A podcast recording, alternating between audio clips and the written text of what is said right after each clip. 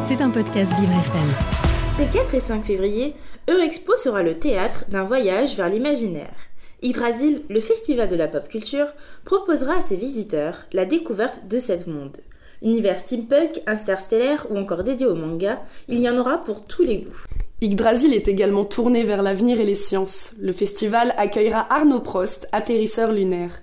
Pour les plus terre à terre, d'autres animations sont prévues. Défilés de cosplay, duels de sorciers, danse, il y en aura pour tous les goûts.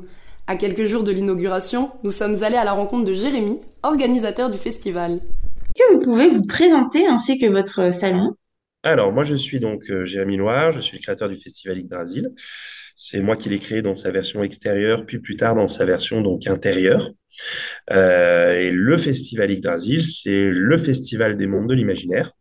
Le concept est assez cool. On prend un lieu, on le divise en plusieurs morceaux et on invite nos visiteurs à se balader au milieu de grandes références de la pop culture dans cette année huit univers distincts qui vont, euh, on fait simple si on doit parler un peu de références connues, de Game of Thrones, Le Seigneur des Anneaux, jusqu'à euh, ce qui peut se passer dans les étoiles avec du Star Wars, du Star Trek, du Stargate, tout ce qui a un petit star dans le nom en passant euh, par les mondes de Jules Verne, euh, de la sorcellerie, euh, des auteurs-illustrateurs, les créateurs de rêves, hein, comme on les appelle chez nous, et en allant jusqu'à demain, puisque nous avons même un, un, univers qui parle de comment est-ce que la science va révolutionner notre quotidien et surtout va nous aider à vivre mieux demain.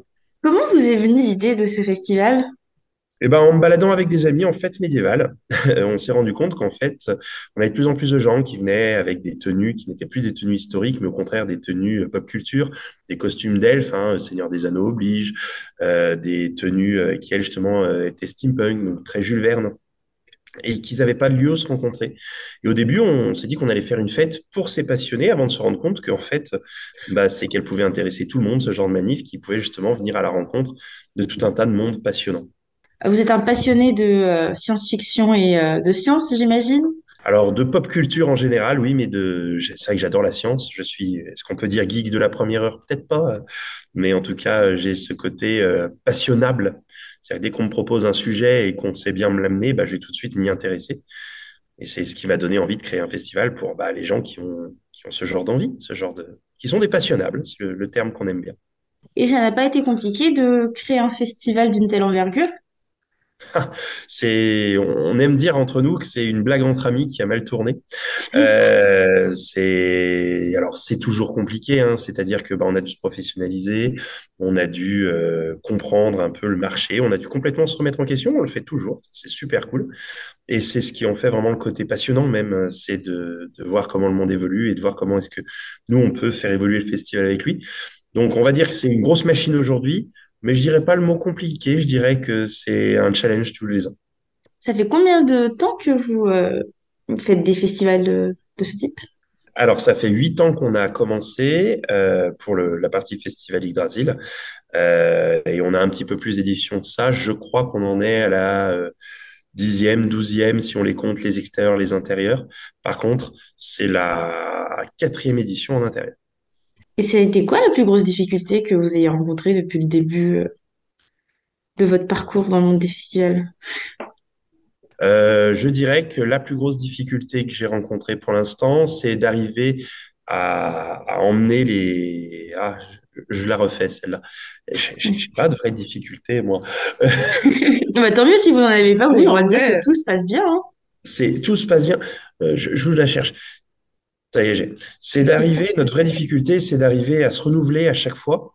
Et c'est un vrai pari que l'on tient à, à, gagner tous les ans, c'est de proposer toujours quelque chose de nouveau à nos visiteurs. C'est-à-dire que souvent, quand on va, euh, je vais prendre l'exemple d'un salon, d'une fête médiévale euh, classique, souvent on vient et puis bah, tous les ans, c'est la même chose. Nous, notre vrai challenge, c'est toujours de proposer de la nouveauté, mais même au-delà de ça, de faire en sorte que ce qui est présent ne soit plus présent de la même façon qui est un renouvellement permanent de, de, de l'animation. C'est-à-dire que vous venez d'un festival à l'autre, vous ne pouvez pas vivre la même aventure, ce n'est pas possible. Un festival comme le vôtre, ça se prépare en combien de temps? Oh là là on, on, compte en semaine de 35 heures ou en nuit d'insomnie euh, en, en, général, là, on est, on est en montage donc, de cette édition. Ça fait un mois qu'on travaille sur celle d'après. D'accord. Donc c'est plus d'un an de, de Et un peu travail, plus d'un an, voire pour certains projets, c'est, ça fait deux à trois ans qu'on les prépare avant de se sentir prêt à les sortir. Là, on sait déjà quels univers, puisqu'on aime bien rajouter des destinations au festival, on souhaiterait présenter ou quel univers va- on aimerait bien rethématiser. C'est-à-dire refaire les décors et tout, parce qu'on a des bases de décors quand même, et puis on, les change de temps en temps. On a, on a déjà les grands, les grands sujets de demain qui sont prêts. Les exposants viennent facilement dans votre festival ou vous devez un peu les euh, convaincre? Eh ben, cette année, nous en avons sélectionné, donc on, est avant tout un festival de créatifs et de créateurs. C'est notre carte de visite numéro un, c'est ça. hein. On a très peu de gens qui font de la revente, moins de 4% de mémoire. Et cette année, sur les 250 créatifs créateurs que nous avons sélectionnés, euh, ils ont fait face à peu près, je crois, on est à plus de 750 dossiers qui ont été déposés. Donc, on a, on n'a pas tant de difficultés que ça à, à- à sélectionner, si ce n'est que des fois, il faut qu'on dise oui à des gens quand on n'a plus de place, alors qu'ils ont un talent monstrueux. C'est ça le plus dur, peut-être. Le plus dur, c'est de refuser finalement, pas d'accepter. C'est ça, la, la place est limitée et on fait très attention à l'équilibre du salon pour être sûr que euh, tout, artisan qui vient puisse avoir sa place, son public, et évidemment en vivre, puisque ce sont des gens dont la plupart, c'est le métier. Et depuis le début de vos festivals, euh, vous voyez un engouement qui euh, s'accroît pour euh, la pop culture? Ah oui, je pense que ça, ça se voit ne serait-ce que dans, dans le contenu qui nous est proposé hein, tous les jours euh, sur nos différents médias. Quand on voit aujourd'hui qu'une série comme Mercredi, qu'il y a, qui est sortie, qui a fait numéro un sur Netflix durant quasiment un mois et demi, qu'on a des, des sorties aussi cool de pop culture que du Star Wars, là, le Avatar euh, de James Cameron, Avatar 2, qui vient encore de, de casser un nombre de scores incroyables. Oui, la pop culture en ce moment, ça a le poupe. Et je dirais même que les passionnés cherchent des endroits où se réunir. Ça tombe bien, on est là. Vous voyez qu'il y a plus de public dans vos euh, réunions qu'avant? Ah oui, beaucoup plus. Beaucoup plus. Et nous, on est une radio qui euh, travaille sur l'accessibilité et l'inclusion. Est-ce que votre festival est accessible à tous? Ah oui, sans problème. Aux personnes à mobilité réduite et... Euh, L'avantage dans un lieu comme Eurexpo, c'est que c'est nécessairement accessible aux PMR et euh, on fait même un maximum d'efforts parce que le jour J, lorsqu'ils viennent, on a même fait un choix qui est un choix politique, c'est d'offrir systématiquement la place aux accompagnants sur présentation de la carte PMR.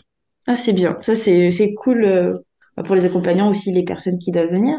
Dans vos équipes, euh, vous êtes entouré de personnes en situation de handicap aussi ou... euh? Nous en avons quelques-unes dans les équipes. Alors, on a surtout les, dans l'équipe bénévole, on en a quelques-uns. Après, euh, on n'a pas, à ma connaissance, de personnes en fauteuil. Oui. Euh, si on en a une, il y a un an, tu me diras. Donc, nous avions, il y a un an, une personne en fauteuil. Euh, cette année, il se trouve que bah, elle a retrouvé sa validité, donc euh, bah, on est content pour elle. Oui, tant mieux. C'était pas, pas quelque chose de trop grave, mais on, on l'a quand même laissé venir nous aider en, en fauteuil. La, la difficulté, elle n'est pas tant là, c'est plutôt les, les handicaps que nous avons euh, sur le festival sont plutôt, entre guillemets, des handicaps moins visibles, mais nous avons pas mal de ces personnes en situation de handicap. Donc, vous êtes vraiment ouvert à tous, tant euh, dans la réception qu'aussi dans le travail. Vous, vous incluez des personnes en situation de handicap? Oui, euh, complètement. En fait, ça, ça me fait même, ça me fait même bizarre comme question. Moi, je, je, je suis né dedans. euh, mon frère a un handicap, ma belle-sœur a Ah, un handicap. euh, voilà, je, moi, je, Oui, je- oui. en fait, en fait, ça me paraît, euh, je sais pas comment, comment dire. On, évident. C'est évident, oui, c'est évident. Oui, quand, quand on est, quand on est en extérieur, très clairement, c'est beaucoup moins accessible, mais on se débrouille toujours pour qu'il y ait des chemins, des trucs, Oui. euh, on va dire, classiques. Bon, il y a des zones, faut pas se leurrer, c'est moins accessible si tu es en fauteuil. Hein, faut- Oui, mais après, Bah, pour avoir vu le, le Chapelier Fou, là, ça allait encore euh, à Ah Paris. oui, franchement. Ça allait, moi, je trouvais, bon, euh, faut pas être en Bah, quand talent. quand, quand voilà, quand t'es sur les zones en herbe, c'est un peu plus compliqué, mais bon, bah, les gens s'attendent à une fête en extérieur. euh, oui. Voilà, quoi. Puis j'ai envie de dire, pour avoir, euh, je suis ancien, ancien entraîneur euh, tir à l'arc handi, euh, euh, donc euh, typiquement, où on allait faire des, des tirs de parcours, des fois avec des personnes en fauteuil. Bon, c'était sportif, des fois plus pour nous que pour eux, mais on poussait les fauteuils. Mais euh, c'était, c'était sympa, pas se prendre la tête là-dessus. Donc, euh, Ouais, en fait, j'ai plus de mal avec les personnes récemment handicapées qui, qui se croient encore un peu valides. C'est des gens en général où je fais très attention parce que bah, quand tu viens de, de commencer ta période de handicap, tu te- fait, tu prends souvent des risques qui sont pas très normaux. Oui, en fait, c'est que le, corps est pas encore habitué à cette nouvelle. Déjà, je, je, pense, qu'il faut faire une vraie différence entre les déficients et les handicapés. Une personne qui est née comme ça ou qui l'a depuis un moment, son corps et sa façon de se mouvoir, tout a évolué. Qu'une personne qui est en situation de handicap, pour moi, c'est quelque chose qui est plutôt récent ou qui est en phase évolutive. Et là, euh, là, c'est les endroits où je fais un petit peu plus attention, mais c'est plus une attention pour eux, pour être sûr qu'il n'y ait pas de souci avec eux. D'accord. Et si vous deviez décrire votre festival en un mot, ce serait quoi? Rêveur. Rêveur. Parce que vous êtes un grand, vous êtes un grand rêveur? Non, parce que je pense que le festival, c'est un des endroits où on peut encore euh, rêver, entre guillemets, sans avoir honte. Le mot rêveur, souvent, il est galvaudé. On dit de quelqu'un qui est rêveur qu'il est dans la Lune. Nous, au contraire, on espère qu'un jour il ira sur la Lune mmh. et on espère qu'il euh, va continuer à s'émerveiller devant des choses où je trouve qu'aujourd'hui on a une société qui se blase de plus en plus, qui a de plus en plus d'attentes. On critique avant d'encenser. On, on voit toujours le côté négatif et on s'enorgueillit un peu de, d'être le premier à pouvoir donner un avis négatif sur des choses qui sont extraordinaires en soi. Et ben, j'ai la chance d'avoir des visiteurs qui ne sont pour l'instant pas du tout dans cette optique-là, qui disent d'abord putain, c'est chouette, et ensuite qui vont aller vers euh, ah, euh, ce serait trop bien qu'il y ait ça aussi. Ok, c'est des gens qui vous poussent vers euh, le meilleur sans parler du pire en fait. Qui savent regarder ce qu'elles rêveraient de voir. C'était un podcast Vivre FM. Si vous avez apprécié ce programme, n'hésitez pas à vous abonner.